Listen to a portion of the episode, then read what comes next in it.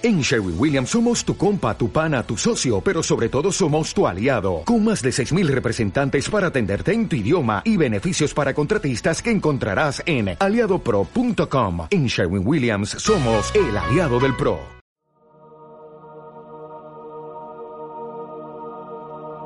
Diálogos con el abuelo Procon de la quinta dimensión. Navidad, Navidad, Procon Navidad. Te, te, te, te, te. Qué bonito todo. Las luces, las reuniones familiares, la ilusión de los niños. Comer hasta reventar, olvidarse de los problemas. Volver a la casa donde se originó el agujeraco que llevas dentro, revivir tus traumas infantiles, darte cuenta de que no has avanzado una mierda con tu trabajo personal, porque te vuelves a sentir como una niña pequeña cada vez que te habla tu padre. Eh, ¿quién anda ahí? ¿Quién anda ahí? ¿Quién anda ahí? Pues ¿quién va a ser? Soy el fantasma del abuelo Procon de la quinta dimensión. Hostia, ¿un fantasma? A ver, me sorprende que te impacte más lo de fantasma que lo de la quinta dimensión, ¿eh? Ay, perdona, ¿la quinta dimensión? Efectivamente. Hemos tenido que hacer un tercer acto de información comprensible para un ser inferior de la cuarta dimensión como tú. Si te digo esto es porque sé que tus únicas referencias de la quinta dimensión te vienen por Interstellar.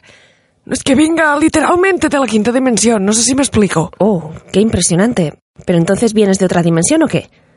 ¡Déjate de dimensiones! Es que madre mía, ¿cómo os agarráis los humanos a cualquier cosa? Eso es el miedo a morir, básicamente. Pareces el fantasma de la bajona. Pues no estaba yo tranquila pensando un rato en cosas superficiales. Por Dios, dejadme vivir en paz un rato, ¿no? Todo el rato con el procompa arriba, el procompa abajo. Y además es que ya me sale la historia. Luego va a venir el fantasma procon de las navidades del presente y luego el del futuro.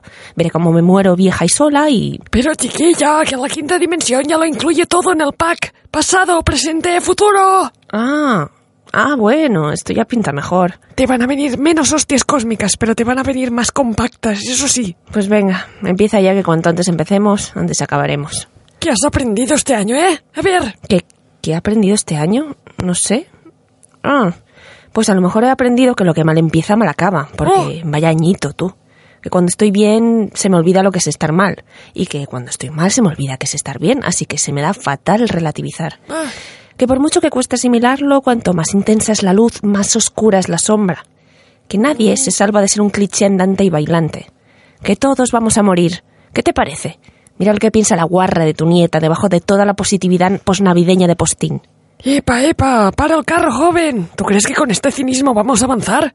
Muy amarga te veo. ¿Estás comiendo dulce? Toma un bomboncito. Gracias. Mm.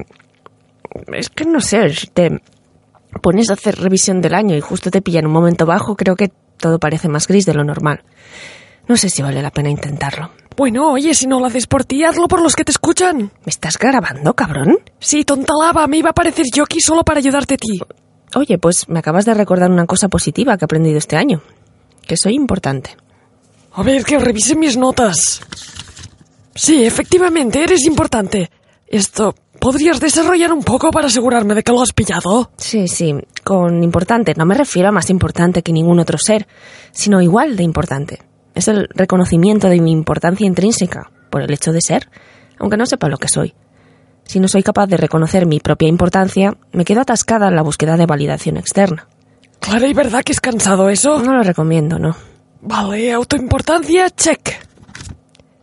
¿Qué más? ¿Qué más? Venga, dime qué más. Suelta, escupe. ¿Qué más? Pues mira, ahora que me estoy sintiendo súper invadida por un fantasma navideño de la puñetera quinta dimensión, me he acordado del tema del espacio. El espacio, el espacio. Continúa. Pues igual que concebimos la existencia del espacio externo, podemos concebir un espacio interno.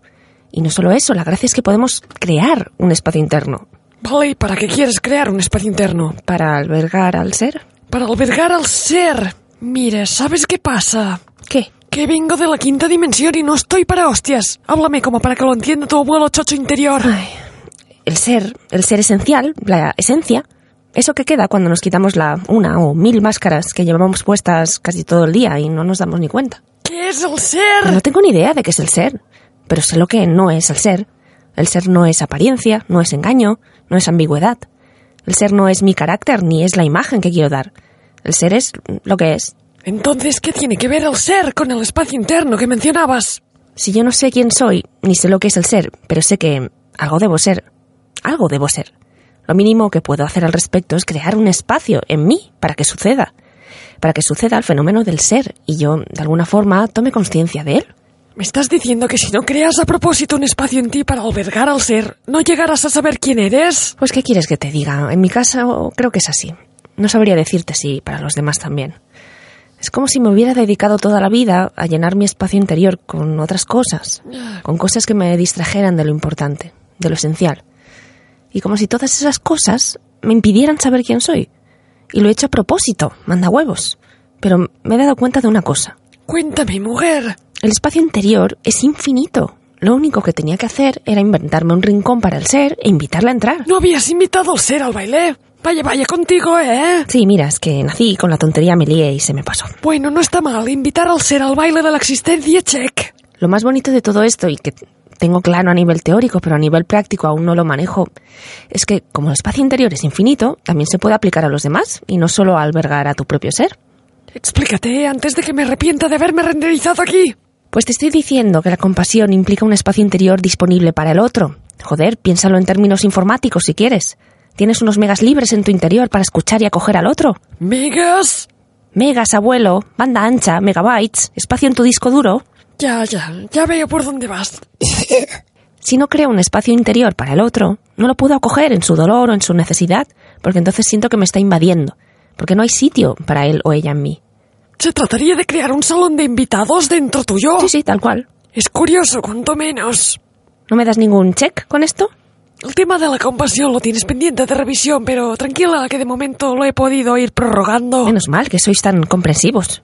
Demasiado comprensivos. Ahora que me estoy lanzando, sí que van saliendo muchas cosas que he aprendido este año.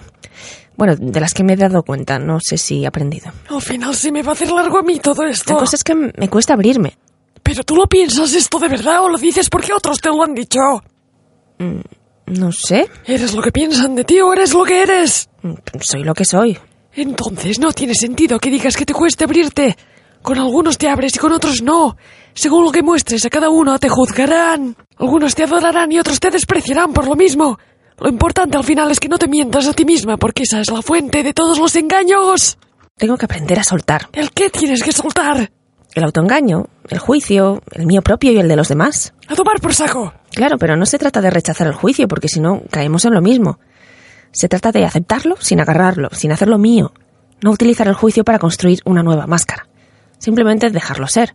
Comprender que el juicio no define quién soy, ni quiénes son los demás. Si consigues este año liberarte de la cárcel de las palabras, te daremos un premio. La cárcel de las palabras. Hecho. Bueno, pues ya está bien de hablar de ti, ¿no? Ya que estoy aquí, voy a explicarte alguna de mis batallitas. Empecemos, por ejemplo, con eso que llaman el origen de la vida. Estáis todos muy equivocados con eso. Hace cuatro mil millones de años, resulta que hubo una vida muy gorda cuando interaccionaron la materia oscura con la leche de la cabra cósmica en.